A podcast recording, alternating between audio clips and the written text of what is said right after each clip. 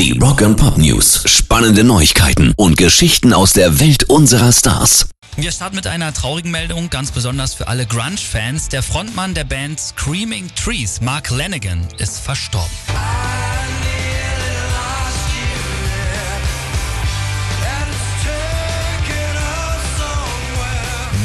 57 Jahren ist er von uns gegangen. Er war ja auch mit den Queens of the Stone Age zum Beispiel unterwegs und sein Markenzeichen war seine tiefe, kratzige Stimme.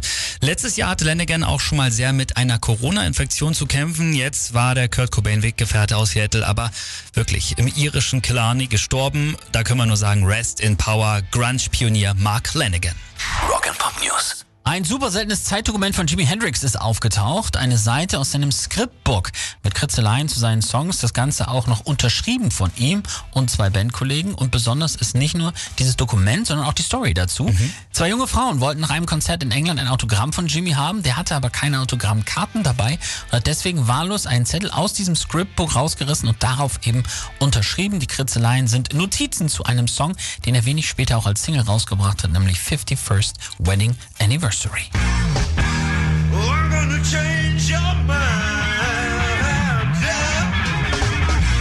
Es gibt nur sehr wenige Notizen von Jimi Hendrix, deswegen wird wohl dieses neue Dokument auch bald höchstbietend an einen Sammler versteigert werden.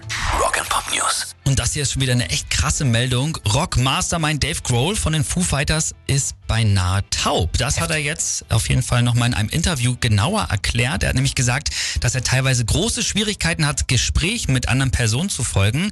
Manchmal versteht er da kaum mehr irgendwas und deswegen macht er schon seit 20 Jahren Lippenlesen. Heftig. Anders ist das aber wohl, wenn er im Studio ist. Da würde er die Musik mit seinem ganzen Körper führen und da hört er dann auch selbst die kleinsten Nuancen und ich finde, das spricht einmal mehr dafür, der Typ ist einfach übernatürlich. Der Typ ist der Wahnsinn.